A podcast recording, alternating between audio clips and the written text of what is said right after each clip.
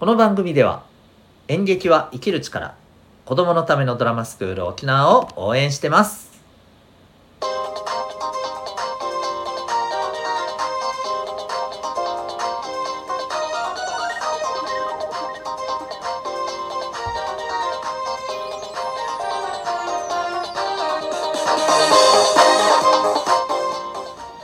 小中高生の皆さん日々行動してますか？あなたの才能と思いを唯一無二の能力へ。親子キャリア教育コーチのデトさんでございます。小中高生の今と未来を応援するラジオ君 THE NEXT。今日は昨日に引き続き学校で得られるものはというテーマでいきたいと思います。前回の内容をまだ聞いていらっしゃらない方はよろしかったらぜひ昨日の内容もお聞きいただけたらと思うんですけれども今日はですねその最後のところでもお話ししましたけども、えー、私が思うそうですね、えー、学校で得てほしいこと、うん、これについて、えー、お伝えしていきたいなと思います。あのまあ主に、え、2点あります。はい、うん、ですね、うん、あのこれをちょっとお伝えしていきたいなと思っております。えー、とですね、えー、どこからいこうかな。じゃあ、まず1点目、えー、いきますね。もういきなりね。え、まず1点目はですね、自分自身の、やっぱりこう、興味とか、うん、やりたいこととか、好きなことってなんだろうなということを見つけるのが一つかなと思います。これどういうことかというと、うん。まずは授業かな。いろんなまあ授業があるじゃないですか。いろんな科目があるじゃないですか。で、まあ、改めてあの皆さんもこれ聞いたらすぐ出てくると思うんですけど好きな科目何ですか？嫌いな科目何ですか？出てくるでしょ？パパッと、うん、まずはこういうところから始まりなんでそれが好きなんでしょうねと。その科目が好きなんでしょうね。どういうところが好きなんでしょうねと、うん。そういったところをですねやっぱりね掘り下げていってほしいんですよ自分なりに。うん、でこれ学校の授業の中でそれを考える時間って多分あんまないんだよね。なんでかって言ったらもうみんなも分かるよね。学校の授業の間ってほらどんどんノート取らないといけんかったりさ先生に言われたことをやったりとかさ、えー、もうそういうのをやってるうちに終わっちゃうじゃん。先生の話を聞いたりとかさ、うん、そうやってる間に終わっちゃうでしょ。自分のことをこう考える時間ってどうかな？そんなないんじゃないかなと思うんですよ。ま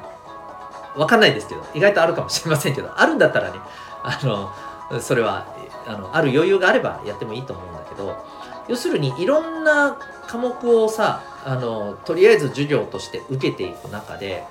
うん、なんかこれはなんとなく興味を持って聞ける。これはなんかもうマジで入ってこない。みたいな。あるでしょ、うん、テストのために無理くり頭に入れてるけれどもぶっちゃけ興味ゼロなんだよねみたいなのもあるじゃないですか、うん、あるいはなんとなく、え勉強しなさいって言われたらさ、まあ、勉強しないとって思ったらなんとなくこの科目ばっかり、えー、気がついたらやってるみたいなのもあるでしょ、うん、そういったところもあなんとなくこれやってるなで終わっちゃうんじゃなくてさなんで自分ってしょっちゅうこればっかりやりたがるんだろうなとかねこういうことを考えてもいいと思うんですよね。そこに自分の興味とか得意とか、えー、好きなものとかやりたいこととか、えー、そこにつながるヒントがねあったりすると思うんだよね。うん。はい。それをあの掘り下げていったらいいんじゃないかなと思います、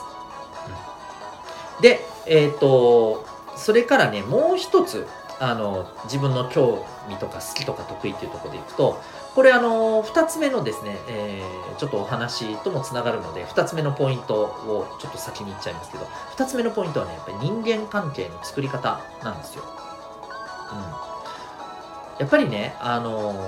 いろんな人がいるじゃないですか学校。ね生徒もそうだし先生もね、うん、子供同じねあの子供でもいろんな人がいるでしょ？うん、同じ年代のさで、えー、いわゆる大人先生もいろんな先生がいるじゃん。うん、でもちろんそこには、えー、なんとなく自分とやっぱり気が合う人合わない人、えー、すっごく大好きな人、うん、この人絶対無理だわっていう人いるじゃないいろいろと。でもっと言うとあの同じその人でもいつでも大好きかって言ったらこういう面はちょっと自分嫌だなって思うところもあったりするわけじゃないですか。うん、そんな風にさやっぱりあのいろんな人たちと交流することによって、えー、いろんな人たちのいろんな面を見ていくことができるわけよ。でそんな中でさやっぱりこう自分がこの人はって思った人と、ね、友達になって仲良くなって関係性が深まったりするわけだし、うん、あるいは何か一緒に、えー、まあ、部活動もそうだよねクラブとかもそうだしあとはクラスで何か取り組む時もそうかもしれないね、えー、一緒に何かを取り組む中でね、やっぱりこうあのそこで絆とか関係が生まれていったりとかするわけじゃない。うん、こういうことをね勉強していく学んでいく場だと思うんですよね。でこれって結局そのままあの皆さんが、ね、学生の時代っていうのを卒業してですね社会に出てい、えー、っても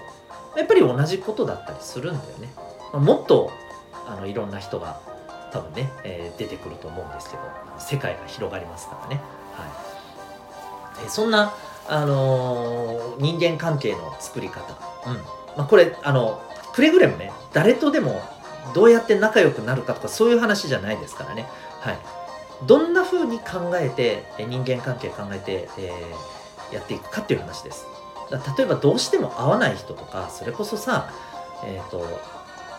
まあねこうそこまでいくとちょっと逆に、えーと、自分自身のことだけでは片付かなくなるけどさ自分にずっとこう、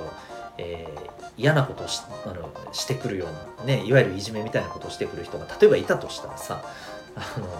じゃあそういう人とどうやって向き合うの？どうやって付き合うのと、うん、どうやって対処するのということも含めて、はい、人間関係を学ぶというのがやっぱりあの学校でできる大きなことの一つだと思うんですよね。うん、でそこでさ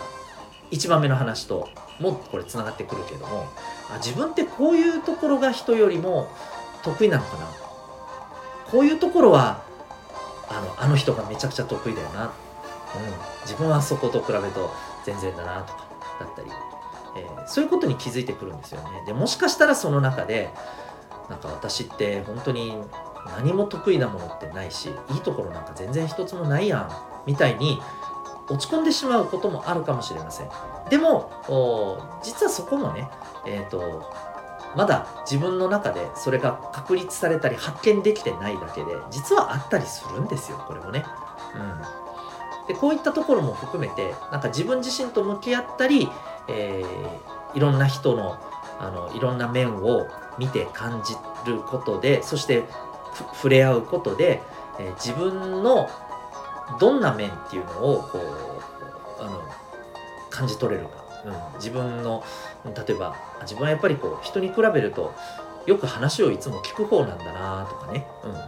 あるいは、えーと、自分的には普通なんだけれども周りからするとすごく発言を自分から進んで行動してなんかリーダーシップのようなねことを実はやってくれているっていうことに、えー、気がついたりするかもしれません。はい、こんな風にあの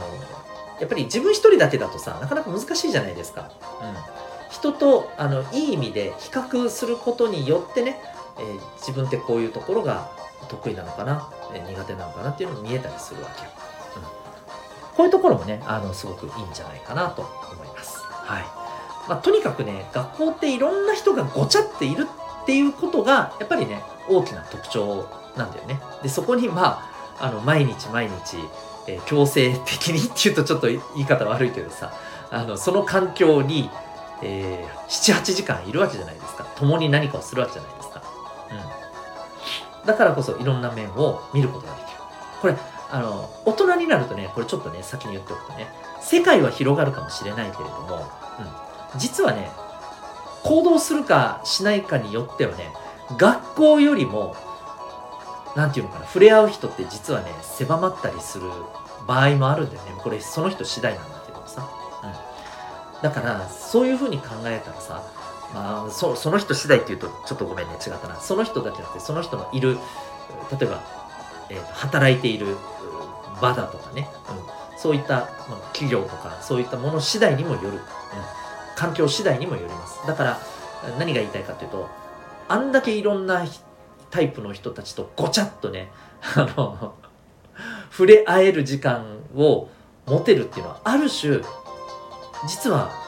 あの社会に出たらあんまり取れないかもしれないわけ自分からそういう場に行かない限りね、うん、だから本当にねあのそういう意味では貴重な機会だと思います。いろんな人間を見る、えー、貴重な機会だと思いますので、はい、ぜひそこで、まあ、自分の持ってる個性とかあるいは人間関係の作り方、うん、っていうところをねあのしっかりと身につけて、えー、いけたらいいんじゃないかと思います。はい、そんなまあ、意味で僕としては学校には、えー、行ってもらいたいなと。学校で、えー、そういうことを得てもらいたいなと思います、うん、もう本当自分なりでいいと思います。完全に答えがね人間関係こんな風に作ればいいんだよっしゃ完璧ってそんな答えが出たら苦労はしないと思うんであのそこまでいかなくたって全然いいです、うん、自分なりに、まあ、こういう感じなのかなとかね、うん、そんなのがつかめたらいいんですよ本当に。あの大事なのはそれを意識していくことだと思います。はい。えー、ぜひですね、ただなんとなくいかんといけんから言ってるみたいな感じだとね、ちょっともったいないんでね、あの、今、えー、これを聞いてるあなたが、えー、学校に何を得に行ってるのか、いまいちないなと思っているのであれば、ぜひですね、え明日から、え、人間関係とか、ま、自分が人と比べてどんな個性があるのかとか、強みがあるのかとか、こういったことを、まあ、授業や、えー、いろんな人との交流を交流の中で、うん、それを少しずつ学び取りに行ってるんだなと、うん、でそれが見つかると実はね、えー、あなた自身の何て言うのかなうんまあ本当に自信にもつながりますし、うん、で自信が出てきたらねで自分のやりたいこととかそういったところにもどんどんこうやっていこう挑戦しようというのにつながってくるし毎日がどんどんね、まあ、ある種楽しくなってきます。うん。なので、そういったところにもつながりますんでね、はい。えー、ぜひ、まあ、これを意識して学校に行ってみるのはどうでしょうか。ということで、えー、ここまで話してですね、でここでもしかしたらこれを聞いてる方の中で、こんな疑問が頭の中に出ている人もいるかもしれません。まあ、学校でね、えー、得られるものが、まあ、こういうのがあるっていうのはよく分かったと。じゃあさと学校にじゃあ行ってない人とか行きたくても行ってない人ってじゃあそういうの得られないってことなのと、まあ、そんなやっぱりね、うん、疑問というかうんなんかちょっとねあのネガティブな感覚っていうのがこう覚えた方も体に覚えた方もいらっしゃるかもしれません、うん、これについてえ次回私なりに思うところをまた話していきたいなと思います。というわけで明日もこの学校で得られるものシリーズお話続きます。ということで今日はですね、えー、学校で得られるものはの、まあ、2つ目のお話ということで、えー、させていただきました。最後にお知らせです。えー、私が運営している小中高生のオンラインのコミュニティ民学というものがあります。えー、全国どこからでもですね、Zoom と Discord というアプリを使って参加することができるコミュニティです。えー、どういうことをやってるかと言いますと、Zoom を使った24時間、えー、頑張った分ですね、ご褒美がもらえるという自習室があります。えー、また、この自習室って時々、あの、私も参加してたりしますので、えー、その時に、はい、入ってきていただければ、あの、わからないことをですね、えー、聞いていただいて、まあ、要するにちょっとしたね、あの、学校の先生、塾の先生的な、あの、風に利用してもらってもいいと思います。さらにはですね、えっ、ー、と、学校で学ぶことができないような、えお金の勉強とか、えあるいは、え人間関係のこと、心理学のこととか、うん、えまあ、私自身もちょっといろいろ学んでいますけれども、この働き方とかですね、えー、まあ、今、どんな、新しいテクノロジーとか、えー、社会にこういう動きがあるのかとか、こういったことのね、まあ、勉強会みたいなこともやっております。はい。えっ、ー、と、こんな、あの、コミュニティに興味がありましたらですね、えー、ぜひ、あの、ウェブサイトへのリンク貼ってますので、覗いてみてください。それでは最後までお聴きいただきありがとうございましたあなたは今日どんな行動を起こしますか？それではまた明日学び大きい一日を。